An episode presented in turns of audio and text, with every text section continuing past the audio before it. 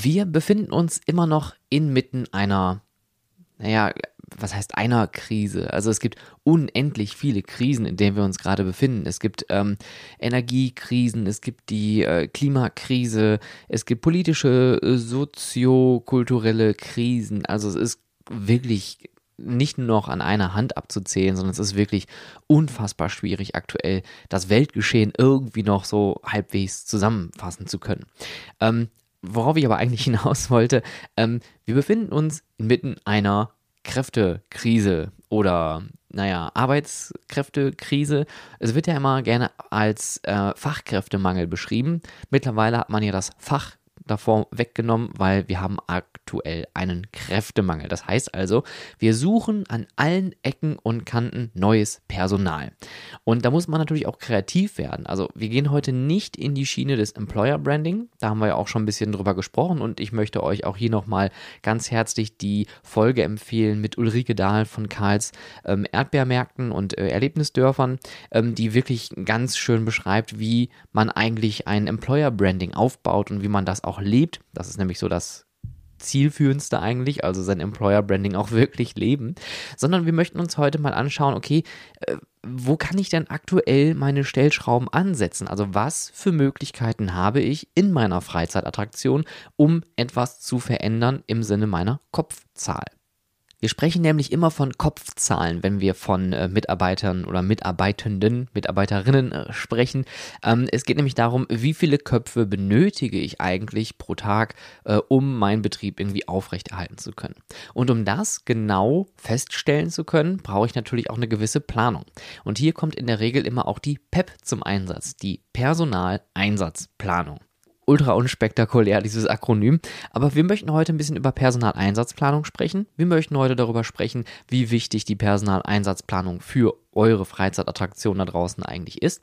Und vor allen Dingen, was ist mein Maximum, was ich haben kann? Was ist mein Minimum, was ich vielleicht an Mitarbeitenden haben sollte? Und das sind alles sehr generisch gefasste Sachen heute, die wir mal wieder besprechen werden. Aber ich möchte euch hier ein paar Stellschrauben schon mal vorweg mitgeben, wo ihr vielleicht jetzt schon mal überlegen könnt, okay, vielleicht sollte ich meinen Personaleinsatz an meinen Attraktionen, an meinen Fahrgeschäften in meinem Shop, in meinem Restaurant vielleicht nochmal überdenken, denn manchmal kann zu viel MitarbeiterInnen auch bedeuten, dass man eine schlechte Experience hat. Denn, wie in der letzten Folge schon äh, besprochen, weniger ist halt manchmal mehr. Wir kommen aber erstmal zum Grundlegenden, was ist eigentlich eine Personaleinsatzplanung? Eine Personaleinsatzplanung ist im Endeffekt eine an einem Budget ausgerichtete Planung von Mitarbeitenden. Was heißt jetzt hier Budget? Welches Budget?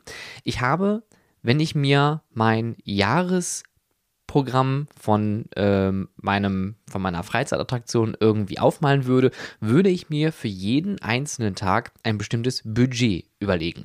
Und das Budget besteht in der Regel aus zwei Komponenten, einmal aus den BesucherInnen und aus dem Umsatz und das äh, ergibt dann am Ende des Tages einen sogenannten Spend per Cap oder einen Umsatz pro Kopf. Das ist so eine ganz klassische KPI, eine ganz äh, ja, sehr gängige, äh, gängiger Indikator für die Bewertung einer Attraktion.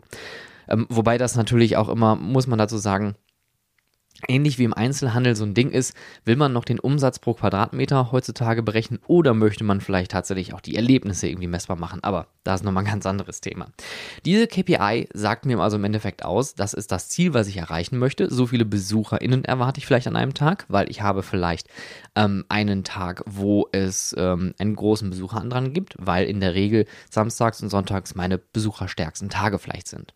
Dann gibt es sowas wie Brückentage, Ferienzeiten, ähm, aber natürlich auch Feiertage. Das alles muss mit einkalkuliert werden, damit man sein Budget pro Tag irgendwie ermitteln kann. Diese Ermittlung von BesucherInnen von solchen Budgets nennt man auch Forecast. Das heißt also, ähnlich wie beim Wetterforecast, also der Wettervorhersage, mache ich eine ungefähre Vorhersage, wie sieht meine Freizeitattraktion in den kommenden Wochen, Monaten oder auch Jahren aus, mit was für einem Besucheransturm habe ich hier zu rechnen. Und anhand dessen kann ich auch meine MitarbeiterInnen einplanen. Denn wenn ich einen sehr gut besuchten Tag habe, sollte ich natürlich auch so viele MitarbeiterInnen wie möglich haben, um meine minimalen äh, Experience-Ziele auch irgendwie erreichen zu können. Das heißt, es sollten also mehr MitarbeiterInnen da sein, die dann vielleicht äh, die Platzeinweisung irgendwo übernehmen. Oder ich brauche vielleicht irgendwo einen Floater, einen Breaker, einen Pool-Mitarbeiter, der mit rumspringt und schwimmt, um dann vielleicht andere Leute zur Pause abzulösen oder vielleicht an einigen Stellen zu unterstützen, wo man halt zusätzlich nochmal die Guest Experience steigern kann. Um das Ganze so simpel wie möglich zu halten bei einer Personaleinsatzplanung und bei diesem Forecast und bei diesen Budgets, versucht man immer in verschiedene Kategorien zu denken. Oft hat man das so, dass man Low, Medium oder High Days hat, das heißt also wenig, mittelstark besuchte oder sehr stark besuchte Tage hat. Oder man geht direkt zur Off-Season und hat dann quasi Off-Tage drin, die dann so wirklich Low-Low sind. Ähm, Peak Days und vielleicht auch High Peak Days, wo man sagt, okay, hier brennt wirklich alles äh, und wir brauchen so viele MitarbeiterInnen wie möglich, damit wir den Laden hier überhaupt noch irgendwie steuern können. Anhand dessen kann ich auch die Kopfzahl meiner MitarbeiterInnen planen und ich kann halt auch da wieder die nächste Kennziffer rauslösen, nämlich die Ausgaben, die ich an dem Tag habe, im Sinne meiner Salaries oder Wages, das heißt also von den Gehältern und Löhnen, die ich an dem Tage dann zahlen muss, ähm, wie sehr das meine eigenen Umsätze und Gewinne dann wieder in Relation setzt. Und das sind halt so wichtige Planungen, die man halt strategisch auch in einem gewissen Maße voraus auch planen kann, planen sollte, um so ein bisschen auch seine eigene Kalkulation nochmal vor Augen halten zu können und dann auch natürlich am Ende des Tages Learnings äh, daraus ziehen kann, ob man irgendwie vielleicht falsch kalkuliert hat, ob man gut kalkuliert hat, weil gewisse Nennwerte und ein Gespür dafür hat man ja schon irgendwie. Gerade wenn man aus der Branche kommt, gibt es immer gewisse Dinge, die immer irgendwie ähm, groß auffahren. Das heißt also, Ferienzeiten sind in der Regel, gerade die kurzen Ferien, sind immer in der Regel stark besucht. Auch die Tage nach Heiligabend, ähm, die werden richtig, richtig gut besucht. Ähm, aber da kommt es natürlich auch drauf an, was für eine Freizeitattraktion hast du, was für eine Zielgruppe hat deine Freizeitattraktion, etc., etc., etc. Aber die Personaleinsatzplanung soll dabei ein wenig helfen, um dir das Ganze auch zukünftig bei der Planung leichter zu machen. Und das nächste natürlich auch, die Personaleinsatzplanung ist auch schon wenn man jetzt so ins Tagesgeschäft geht, recht konkret. Man hat bestimmte Positionen, die man besetzen kann, besetzen soll, besetzen möchte. Und anhand dieser Personaleinsatzplanung kann ich auch meinen Mitarbeitenden dann sagen, an dem Tag hast du diese Schicht äh, an diesem Fahrgeschäft zum Beispiel. Hat natürlich einen riesen Vorteil, dass wenn man das von äh, vornherein kommuniziert, dass man auch den Mitarbeitenden einfach schon mal so ein bisschen das Gefühl dafür gibt, hör mal, nächste Woche hast du zwei Tage Achterbahn, dann hast du einen Tag frei äh, und dann bist du zwei Tage, keine Ahnung, am Autoscooter. Ja, dann kann sich der Mitarbeitende darauf schon mal so ein bisschen einstellen. Das gibt natürlich auch Planungssicherheit, weil man möchte ja auch irgendwie sein Privatleben drumherum stricken. Deswegen ist das auch übrigens ein sehr, sehr großer Punkt, auch bei der Staff Experience, wenn man eine gute Personaleinsatzplanung hat mit regelmäßigen freien Tagen oder auch einem rollierenden System, wo man äh, Wochenende und Feiertage vergibt, dass das halt in der Regel fair bleibt. Aber man muss natürlich immer davon ausgehen, wenn man in der Freizeitbranche arbeitet, ja, Wochenends, Feiertags und auch abends sind halt einfach sehr begehrte Zeiten an der Stelle. Aber Personaleinsatzplanung, ähm, da gibt es ganz viele coole Tools, ähm, digitale Dienstplanungstools. Wenn ihr also da draußen noch mit einer Excel-Tabelle arbeiten solltet, ist fein ist, äh, ist legitim, ja, kann man machen. Ähm, aber ich würde euch empfehlen, auch um eure Kosten ähm, im Auge zu behalten, die Urlaubsplanung im Auge zu behalten, möchte ich einfach mal so zwei ähm, sehr gute, wie ich finde, äh, Produkte nennen. Und zwar einmal ist es Papershift und einmal ist es Planday. Beide haben zwar verschiedene Ausrichtungen und sind anders gestrickt vom System her, sind aber in der Regel sehr minimalistische Systeme, die für eine große Freizeitattraktion auch zu bedienen sein sollten. Dass man da Abteilungen, Fahrgeschäfte, äh, Qualifikationen hinterlegen kann. Ja, das ist jetzt hier absolute äh, äh, ja, Werbungsnennung in dem Sinne, aber ohne dass ich dafür bezahlt werde. Ich habe mit beiden Produkten schon gearbeitet und kann die wirklich nur wärmstens empfehlen. Ähm, beide haben ihre Vor- und Nachteile, aber das müsst ihr selber schauen für eure Freizeitattraktion. Was passt euch jetzt am besten? Wie viele Mitarbeiter brauche ich denn überhaupt für meinen Tagesbetrieb? Warum komme ich auf das Thema heute? Ähm, ich habe vor ein paar Tagen ein Webinar gegeben zum Thema operative Planung bei der TEA Next Generation. Ähm, auch nochmal hier, falls das irgendjemand hören sollte, äh, riesen Shoutout und ganz äh, großes Dankeschön. Das hat echt viel Spaß gemacht. Aber ich habe auf äh, die Vorbereitung für dieses Webinar wirklich sehr, sehr lange auch nochmal drüber nachgedacht, was sind denn so meine eigenen persönlichen Erfahrungen gewesen, sowohl als äh, Operations Manager, aber auch als Gast, denn als Gast nimmt man viele Sachen natürlich auch ganz anders wahr und sieht vielleicht auch gar nicht, was da so hintersteckt. Also man sieht gar nicht, ähm, wie groß und komplex so eine Personaleinsatzplanung sein kann und vor allen Dingen auch, wie man da überlegt, ähm, Mitarbeiter überhaupt irgendwo anzustellen. Denn ähm, manchmal wundert sich, wie viele Mitarbeitende an der Achterbahn dann tatsächlich stehen und dann geht man im anderen Park und sieht das komplette Gegenteil. Ja, also es kann wirklich so variierend sein und das habe ich auch in England erlebt, äh, in also da muss ich auch einen Namen nennen, Thorpe Park, äh, Nemesis Inferno, da waren eindeutig zu viele Mitarbeitende in der Station. Zwei Leute, die oben im Control Panel gesessen haben. Ähm, also es war ein absolutes Chaos und das ist leider nicht zielführend gewesen, denn das hat die Operations nicht schneller gemacht, sondern im Gegenteil, die standen sich teilweise gegenseitig auf die Füße. Und das ist sehr böse. Ja, das kann wirklich schnell in die Buchs gehen. Das kann zu Demotivierung führen. Das kann zu Unmut führen und das kann zu Resignation führen, was halt zu einer unglaublich schlechten Guest Experience führt.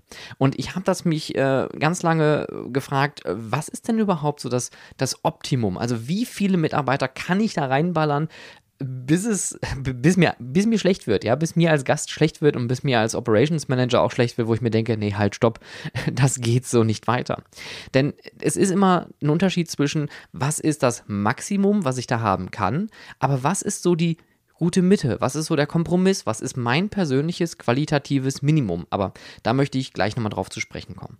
Bei der operativen Planung ist es oft so, dass die Personaleinsatzplanung natürlich auch mit da involviert ist. Das heißt also, ich überlege mir, wo sind meine Positionen für meine Mitarbeitenden, was ist deren Verantwortung, deren Aufgabenbereich, gibt es irgendwelche Story-Elemente, die die vielleicht auch irgendwie tragen? Und gibt es halt ähm, bestimmte Sicherheitsthemen, die ich auch damit abdecken muss. Und wenn wir uns ganz klassisch mal so eine Achterbahn anschauen, egal welche Achterbahn auf diesem Planeten, ähm, wobei ich auch da glaube ich nochmal ein bisschen stottern muss, gibt es auch Achterbahnen, die funktionieren einfach mit einer Person. Äh, wenn man sich die gesenkte Sau- Trips drin anschaut, ähm, da sitzt einer oben im Häuschen, ähm, guckt, ob alles läuft und ähm, der Rest passiert durch die Besuchenden. Ja, also das ist auch eine Methode, das zu machen. Ich weiß nicht, ob das noch so ist. Also falls sich das mittlerweile geändert haben sollte, bitte gerne melden.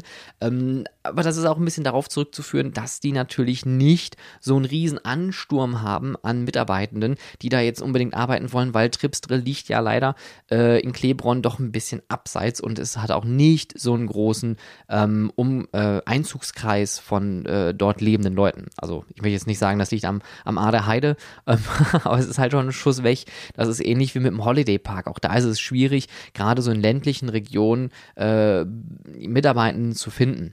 Was jetzt nicht heißen soll, dass das hier im Ruhrgebiet deutlich besser ist. Ganz im Gegenteil, auch hier mit einer recht hohen Arbeitslosigkeit, wenn nicht sogar mit der höchsten Arbeitslosenquote in Deutschland, ist es nicht einfach, Personal zu finden. Aber wie gesagt, das ist das ganz andere Thema. Der Kräftemangel, der betrifft uns alle. Kommen wir aber jetzt nochmal zum klassischen Beispiel. Also eine Achterbahnstation mit einem recht langen Zug mit, ähm, ich sag mal, einer Kapazität von zwölf äh, ja, Fahrenden pro Zug. Wir haben ein Control Panel, wir haben links einmal das Loading, rechts auf der anderen Seite ist das Unloading und dort haben wir auch noch eine Gepäckablage. Wie viele Mitarbeitenden brauche ich da? Im Idealfall habe ich drei Mitarbeitenden je nachdem, wie hoch auch die Kapazität da sein muss und wie schnell die Züge da hintereinander anrauschen. Im Idealfall habe ich einen Control Panel Operator, der oben sitzt im Control Panel und dann quasi das Fahrgeschäft bedient, der den Dispatch auch regelt. Und ich habe auf den beiden Seiten am Loading und Unloading meine Mitarbeitenden, die den Zug be- und entladen. Das heißt also Bügelkontrolle, äh, Kontrolle, ob alles äh, passt, sitzt, ob jemand noch lose Gegenstände dabei hat, den Leuten bei der Einladung der losen Gegenstände auch irgendwie behilflich sein, die Leute messen an den Gates, damit ich auch keine Leute da irgendwie reinlasse, die nicht mitfahren dürfen und am letztendlich natürlich dann meine Position einzunehmen, Daumen hoch zu geben, meinen Knopf zu drücken, die technische Freigabe ist erfolgt und der Achterbahnzug, der kann loslegen. Das ist so die Standardbesetzung, die es so bei den meisten Achterbahnen gibt. Wenn wir uns jetzt mal größere Achterbahnzüge anschauen, wie zum Beispiel, naja, man könnte fast sagen, alle Achterbahnen von B&M, äh, Bolliger und Mabillard hat natürlich den riesen Vorteil, durch diese großen Züge natürlich viel mehr Mitfahrenden auf die Reise zu schicken, was aber auch bedeuten kann, dass man vielleicht gerade bei einem hohen Durchfluss an Zügen Wenn ich jetzt mal an äh, Silver Star denke oder auch äh, an Nemesis Inferno tatsächlich, ähm, Black Mamba, wobei Black Mamba hat, glaube ich, mittlerweile auch ein bisschen abgespeckt. Die Operations funktioniert da richtig krass. Ähm, bräuchte ich schon vier Mitarbeitenden fürs Loading und Unloading. Zwei auf jeder Seite, einen für den vorderen Teil, einen für den hinteren Teil. Und so kann man natürlich gut dispatchen. Black Mamba hat natürlich den Nachteil, es kommen nicht so viele Züge hinterher, dass man da beim Dispatch auch sich so ein bisschen Zeit lassen kann. Anyway, ich schweife ab. Ähm, ich brauche drei Leute. Jetzt überlege ich aber mal, okay, gut, wie kann ich das Ganze noch beschleunigen? Wie kann ich meine Kapazität hier noch steigern? Wie kann ich meine Guest Experience steigern? Und da kommen wir zum Loader. Und der Loader, Dispatcher oder Coordinator ich weiß gar nicht, ob es da irgendwelche offiziellen Begriffe gibt. Jeder Park nennt das ganz, ganz anders. Ähm, das ist im Endeffekt die Person, die am Ende der Warteschlange steht und dich in deine Reihe einweist und sagt, okay, hier, wie viele Leute? Zwei, alles klar, Reihe 2. Ihr auch zwei, alles klar, Reihe 4, 5, 6, 7, 8, 9, 10 und Ne, Zug ist voll. Und darum geht es nämlich. Keine leeren Sitze. Denn jeder leere Sitz heißt im Endeffekt auch erstmal Geld verbrennen. Weil ich habe einen Materialverschleiß, der ist jedes Mal gleich, aber ich habe nicht die voll besetzte Auslastung. Ja, also im Endeffekt, wenn ich jetzt mit einem Auto eine Strecke fahre von 10 Kilometer mit einer Person oder mit vier Personen, mit vier Personen ist es natürlich deutlich effizienter, weil ich vielleicht einen minimal höheren Spritverbrauch habe, aber ich habe eine Strecke geschafft mit vier Leuten und habe von vier Leute von A nach B bewegt. Wenn ich jetzt nur eine Person da drin habe, habe ich den einen ähnlichen Spritverbrauch, vielleicht ein bisschen weniger, weil das Auto leichter ist, aber ich habe trotzdem Raum und Zeit und äh, CO2 verballert äh, für eine Person. Und ich könnte es mir eigentlich mit vier Personen an der Stelle teilen. Es ist hier die Effizienz, die natürlich ähm, zu, zu Buche trägt, im Endeffekt halt auch man, man, könnte es natürlich jetzt hier mit einem Kostenfaktor versehen. Ich glaube nicht, dass das viele Freizeitparks machen, aber es geht hier am Ende des Tages auch darum, wie schnell bewegen sich die Leute in einer Warteschlange. Deswegen hat man auch Single Rider Lines geschaffen, damit man solche leeren Plätze dann in so einem großen Achterbahnzug auch irgendwie wieder füllen kann. Ja, dass der Achterbahnzug immer mit voller Kapazität abfährt. Und deswegen hat man so einen Koordinator, der da vorne steht, die Leute einweist. Und das macht an vollen Tagen schon Sinn, denn so bleibt die Warteschlange immer in Bewegung. Denn wenn man das nicht macht, und das meine ich jetzt für unsere BesucherInnen nicht böse, dann wissen die Leute einfach nicht wohin. Woher auch? Und vor allem dann kommen noch durch, natürlich die ganz großen Diskussionen. Ich möchte in Reihe 2, ich möchte in Reihe 1, ich möchte in Reihe 3, ich möchte aber mit dem fahren.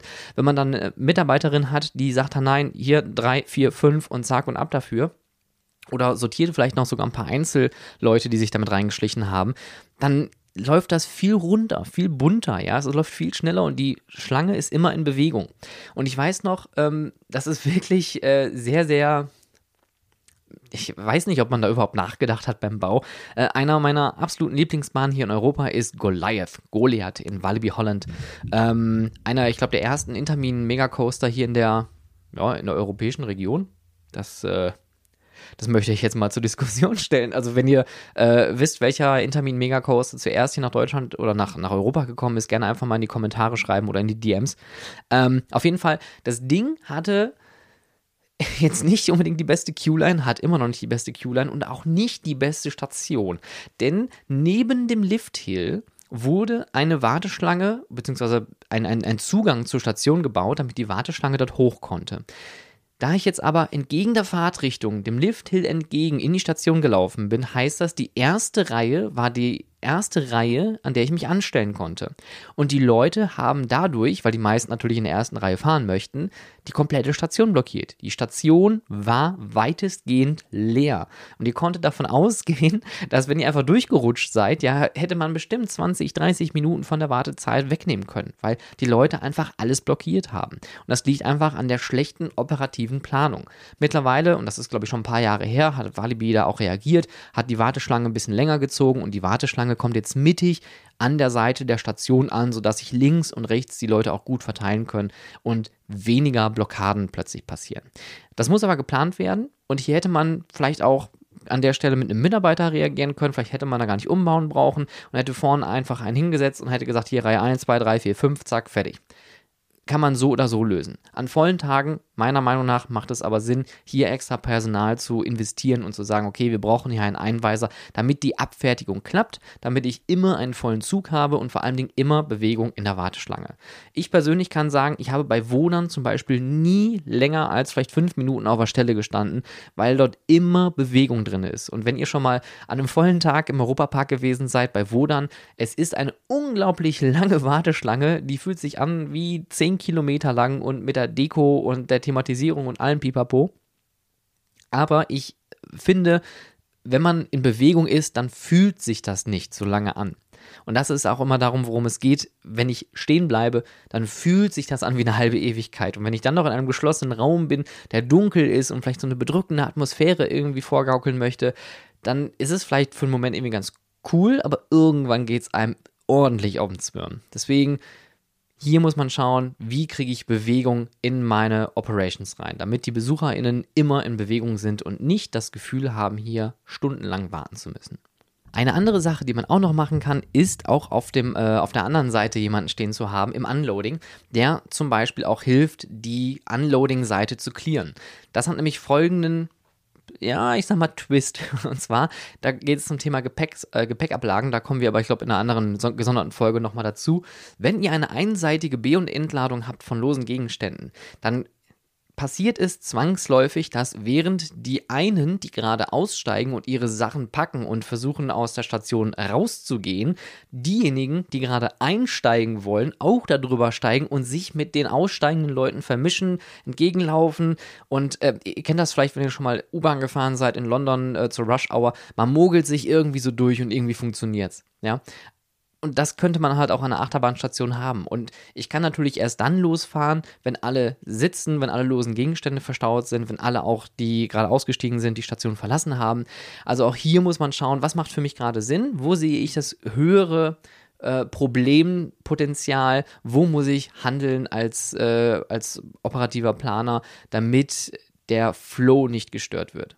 Man könnte das Ganze auch natürlich nochmal baulich verändern und da äh, blicken wir nochmal ins Phantasialand, denn man kann es natürlich auch absolut übertreiben. Wenn ich eine hohe Kapazität haben möchte, dann muss ich auch für viele Dinge sorgen. Das heißt, dass das äh, Gepäck schon verstaut ist, dass alles sicher ist und dann kann man vielleicht noch Metalldetektoren einarbeiten, dann kann man noch äh, Spinde in die Q-Line einarbeiten und ihr wisst jetzt, glaube ich, gerade über welche Attraktion ich hier spreche. Es geht natürlich um Fly, die mit einem absurd hohen äh, Mitarbeiterverschleiß äh, daherkommt, äh, mit einer Kopfzahl, die wirklich absurd ist.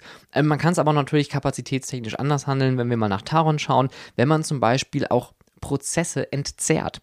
Und wenn ich jetzt von entzerren spreche, dann meine ich das Loading und Unloading zum Beispiel voneinander trennen. Und so habt ihr jetzt auch sicherlich schon mal gesehen, auch bei Blue Fire, gleiches Prinzip.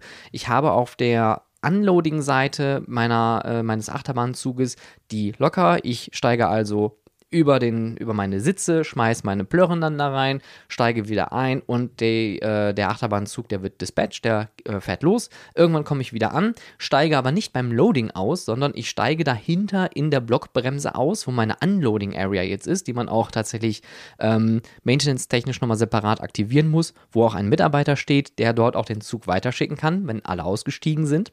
Und ähm, dort habe ich die Möglichkeit, auch meine, mein Gepäck von der anderen Seite aus rauszunehmen, sodass ich also nicht wieder dann nach vorne laufen muss und mich mit den anderen Leuten vermische. Ich entzehre also meine Prozesse, brauche aber für das Entzerren dieser Prozesse weitere Mitarbeitende. Das heißt also, an der Stelle muss ich jemanden haben, der die Leute rausschmeißt, der die Leute in die richtige Richtung weist und noch einen schönen Tag wünscht. Ähm, und das erhöht natürlich aber auch so ein bisschen den Durchsatz, denn dadurch habe ich immer gewährleistet, dass sich erstmal A, die Besuchergruppen nicht äh, miteinander irgendwie vermuscheln, dass dass die nicht ineinander laufen und dass dadurch der Loading-Prozess ähm, gestört wird. Also das ist eine Überlegung wert, muss man natürlich aber vorab schon technisch mit einplanen, weil sowas nachzurüsten, würde ich jetzt mal vermuten, ist nahezu unmöglich. Wie schon vorhin erwähnt, also äh, im, im Thor-Park bei Nemesis Inferno, man kann es natürlich auch maßlos übertreiben und viel zu viele Mitarbeitenden da haben. Man sollte aber hier immer überlegen, wo hört der Spaß eigentlich auf? Und ich kann mich ganz gut daran erinnern, dass ich mal in einer Freizeitattraktion gearbeitet habe, wo ich reingekommen bin und auch von vornherein gefragt habe, naja, aber warum haben wir denn so viele Mitarbeiter? Und dann hat man das beantwortet mit äh, Themen wie Sicherheit, die ich immer vollkommen legitim finde, aber auch Guest Experience. Wenn ich aber sehe, dass ich dass ich weiß, dass ich geplant oder beziehungsweise kalkuliert abbauende Besucherkapazitäten habe, macht es Sinn, immer die volle Man- und Woman-Power da zu haben?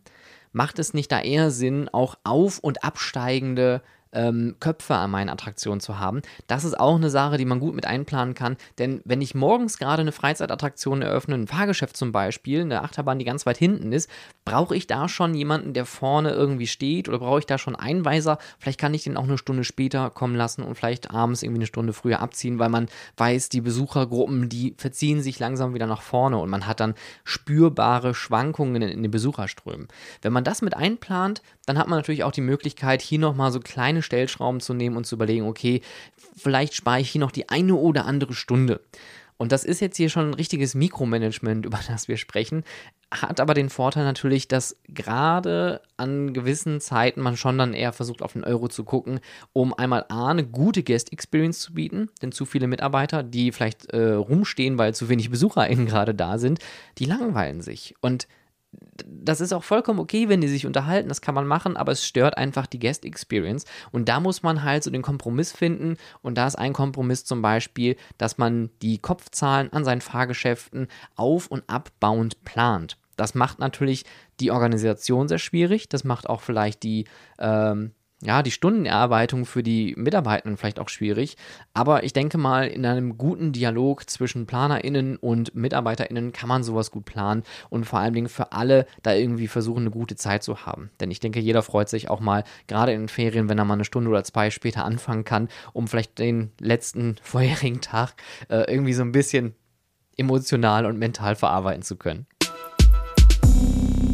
Was passiert, wenn? Ähm, ist immer so eine gute Sache, denn äh, man möchte natürlich auch immer vermeiden, dass wenn ich krank äh, habe, also wenn ich Ausfälle durch Krankheiten habe, dass ich dadurch jetzt nicht anfange zu schwimmen. Heißt natürlich auf der anderen Seite, dass wenn ich direkt zu wenig mit einplane und da fällt jemand aus, dann gerate ich ins Schwimmen und dann muss ich umorganisieren. Und ich kenne das nur zu gut. Ich habe oft genug in dieser Situation gestanden, sowohl in großen Themenparks als auch in kleineren Attraktionen. Man rödelt, man schwitzt, man telefoniert den ganzen Tag, man organisiert. Aber das kann man sich auch ein bisschen leichter machen, indem man vorab Plan B, Plan C und Plan D schon irgendwie in der Schublade hat. Dass man Notfallpläne, ähm, Ausfallpläne hat oder dass man vielleicht, und da komme ich jetzt zu dem, was ich vorhin schon ähm, erzählt habe, sein qualitatives Minimum immer als Standard setzt. Das heißt also, wenn ich jetzt meine Achterbahn von vorhin nehme, die vielleicht beim Loading jemanden dabei hat, beim Unloading einen im äh, Control Panel und einer, der an der Station die Leute einweist und vielleicht noch jemand an der Warteschlange vorne, der da schon mal checkt äh, auf Körpergröße, sperrige Gegenstände etc., dann kann man da schon überlegen, okay, das ist mein qualitatives Minimum, damit möchte ich eigentlich jeden Tag operieren und wenn ich ähm, einen hohen Besucherandrang habe, dann habe ich vielleicht noch hier und da jemanden zusätzlich. Das heißt also, ich habe schon ein bisschen drüber geplant. Mein qualitatives Minimum heißt aber, das ist mein persönliches Minimum, was ich für mich, für meine operativen Prozesse hier festgelegt habe, damit ich diese Attraktion so gut wie möglich, so, so weich wie möglich und vor allen Dingen so, so erlebnisreich wie möglich betreiben kann. Wenn jetzt hier natürlich jetzt jemand ausfällt, ist es blöd, ist es sehr, sehr blöd, weil die Guest Experience vielleicht dadurch leidet, aber ich bringe nicht meine Kapazität in Schwierigkeiten. Und wenn ich jetzt sage, okay, den vorne an der Warteschlange, den knapsen wir heute mal ab. Oder den Einweiser, das kriegen wir vielleicht auch irgendwie anders hin, das knapsen wir ab. Die anderen Positionen, das ist mein Minimum schon. Wenn ich jetzt also nur ein CPO, also ein Control Panel Operator und zwei Operator für die Station eingeplant hätte und da fällt jemand aus, dann wird es schwierig, weil einer alleine einen ganzen Zug abzufertigen, könnte man theoretisch machen, ähm, aber damit tut ihr keinem irgendwie einen Gefallen. Deswegen plant man tatsächlich hier schon mal so ein bisschen drüber oder hat vielleicht Floater oder Breaker oder zusätzliche Leute, die im Hintergrund schon irgendwie anwesend sind, die man dann noch mit reinwerfen kann. Oft wird auch darüber gesprochen, dass man vielleicht auch ähm, sowas wie einen Bereitschaftsdienst hat für Freizeitparks. Ähm, würde ich darüber diskutieren und würde ich auch äh, offen zur Diskussion geben, finde das Thema ganz aber recht schwierig, weil ähm, erstmal ist es ein Kostenfaktor, weil man muss auf jeden Fall an der Stelle irgendwie das Ganze kompensieren, wenn sich morgens jemand irgendwie zwei, drei Stunden irgendwie die Zeit nimmt oder, oder, oder frei hält, im Falle eines Falles angerufen zu werden, weil man plant ja auch sein Privatleben. Ähm, und auf der anderen Seite muss man das auch irgendwie vertraglich festhalten, ähm, schriftlich festhalten, das muss auch gezählt werden, das muss nachher in die Abrechnung gegeben werden. Da hängt schon ein bisschen was hinter. Deswegen qualitatives Minimum wäre meine persönliche Strategie, immer irgendwo hinzugehen und zu sagen, okay, wie plane ich mein qualitatives Minimum und was sind meine Aus- und Notfallpläne? Was passiert, wenn? Und das Thema Krankheit ist hier ein Riesenthema. Das wird uns natürlich äh, überall beschäftigen. Gerade jetzt sind wir wieder in der Winterzeit. Das heißt also, es werden wieder mehr Leute krank. Wir haben immer noch äh, das äh, Corona-Problem. Und ähm, wir haben vor allem noch ein viel größeres Problem. Und das, das muss ich jetzt leider einmal ganz kurz ablesen. Ähm, weil gerade in Deutschland haben wir und das wusste ich gar nicht, äh, dass es auch das Ganze als, ähm, als Phänomen gibt oder auch schriftlich niedergeschrieben. Und zwar das Problem, was wir kennen, ist, ich gehe mit dem Kopf unterm Arm zur Arbeit. Ich kenne das von meinen Eltern, ich kenne das von vielen Leuten aus meinem Umkreis, ähm, ich äh, kenne das, also es gibt nichts Deutscheres als, als diesen Satz. Und äh, mit, mit einer Grippe habe ich schon immer gearbeitet. Ich weiß jetzt auch nicht, warum ich Berliner an der Stelle, aber ähm, ich finde es ich find's schwierig, weil wenn ich krank bin, bin ich krank. Und das ist auch das, was eine, eine, Führungsaufgabe ist. Wenn ich krank bin, wenn ich kranke Mitarbeiter vor mir stehen habe, die schicke ich nach Hause. Was sollen die denn bei mir? Das große Problem, was die haben, die erholen sich nicht. Das heißt, die verschleppen ihre Krankheit. Im schlimmsten Falle wird es wirklich schlimmer. Im schlimmsten Falle fallen die mir aber noch länger aus, weil die ihre Genesungszeit nicht hatten. Die arbeiten nicht auf voller Leistung, die schnufen und prusten vielleicht irgendwie rum. Das sieht vor Gästen natürlich auch nicht gut aus. Bleibt zu Hause. Ich kann es nur noch mal sagen, echt, das ist ein ganz, ganz schwieriges Thema. Das Ganze nennt sich übrigens mit dem Kopf unterm Arm zur, äh, Kopf unterm Arm zur Arbeit kommen, nennt sich Präsentismus. Und äh, ich habe das mal hier ähm, von einer Seite mal ähm, zitiert, die ich euch auch verlinken werde. Präsentismus nennt sich das Phänomen, wenn ArbeiterInnen oder ArbeitnehmerInnen trotz Krankheit zur Arbeit gehen.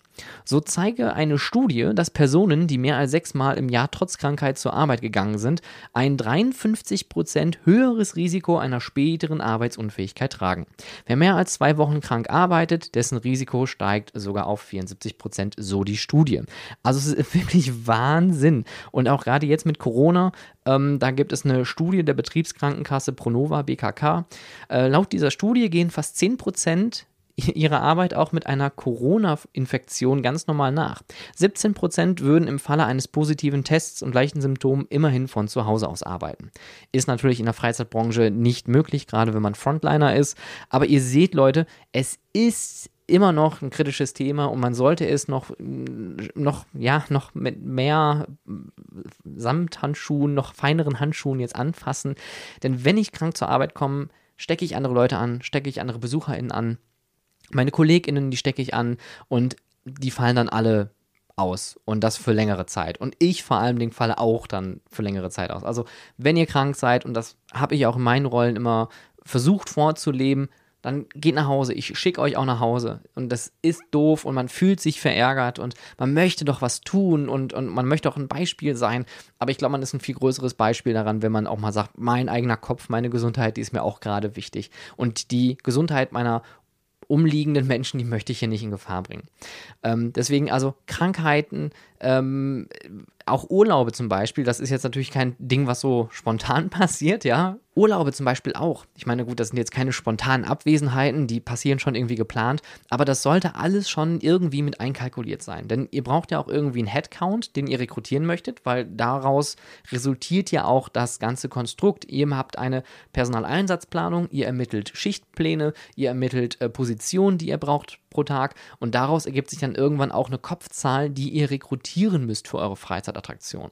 Und dann könnt ihr euch immer noch überlegen, was sind meine Peak Days, was sind meine High Peak Days, was sind meine Low Days, wo liegt mein qualitatives Minimum, ähm, was passiert, wenn jemand spontan ausfällt durch Dinge, durch Gründe, die keiner ergründen kann ähm, und wie kann ich meine Attraktion immer noch sauber betreiben. Und so eine Personaleinsatzplanung ist kritisch. Und gerade wenn man eine neue Freizeitattraktion aufmacht, das habe ich auch schon ein paar Mal selber miterleben dürfen. Es macht unglaublich viel Spaß, das Ganze zu planen, denn man hat diese große grüne Wiese, an der man erstmal was Neues erstellen kann, hat aber auch gleichzeitig das Große im Bilde, ja, also man, man, das, das Gesamtkonstrukt, was man am Ende des Tages da haben möchte.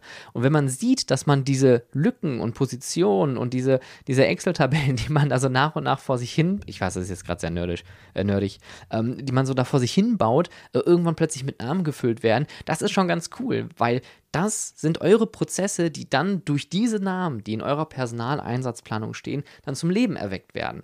Und das macht das Ganze spannend und das macht das am Ende des Tages vor allem auch lebendig. Denn das wollt ihr ja, oder? Ihr wollt alle eine lebendige Freizeitattraktion haben, die davon lebt, dass Mitarbeitenden an einer Position stehen, wo sie eine Aufgabe haben, bei der sie nicht unter, aber auch nicht überfordert sind, bei der die sich entwickeln können, einen gewissen Freiraum haben können und vor allem Dingen, dass am Ende des Tages auch da wieder euer Ziel erreicht wird, dass alle glücklich sind, alle mit einem Lächeln nach Hause gehen und vor allen Dingen keiner lange warten muss, keiner sich irgendwie verärgert fühlt, weil er beim Aussteigen und beim Umpacken von seinem Kram da irgendwie von Aussteigenden und Einsteigenden gerade umgekrempelt wird, ja.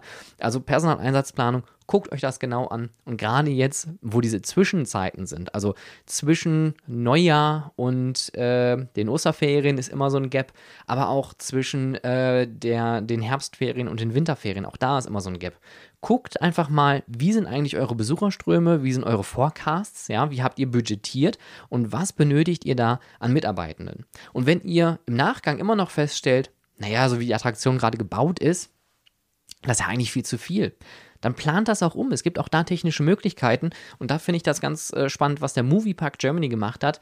Der äh, Highfall, der Intermin Giro Drop Tower, den sie dort haben, ähm, wurde damals als The Highfall aufgemacht und äh, hatte genau drei Mitarbeitende.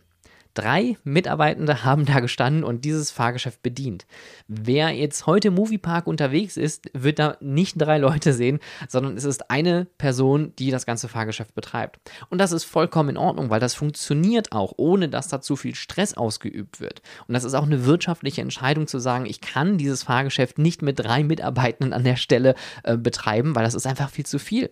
Und äh, man hat dann einfach die äh, Control Panel dort ein bisschen umgebaut. Man hat das dann auch natürlich, ich gehe mal stark davon aus, auch mit äh, Behörden und dem TÜV und natürlich auch den Herstellern dann besprochen, um dann eine Lösung zu finden. Und das findet ihr bei vielen Fahrgeschäften. Viele Fahrgeschäfte, die vielleicht vor 10, 20 Jahren mal gebaut worden sind, werden nicht mehr so betrieben, wie es früher mal war. Die wurden dann technisch irgendwie erweitert, umgebaut oder so ein bisschen feingetuned, damit man effizienter arbeitet. Ich glaube, das ist das Wort, was das was ich jetzt in den letzten Minuten hier äh, versucht habe, auf den Punkt zu bringen, eigentlich ganz gut zusammenfasst. Es geht hier um Effizienz.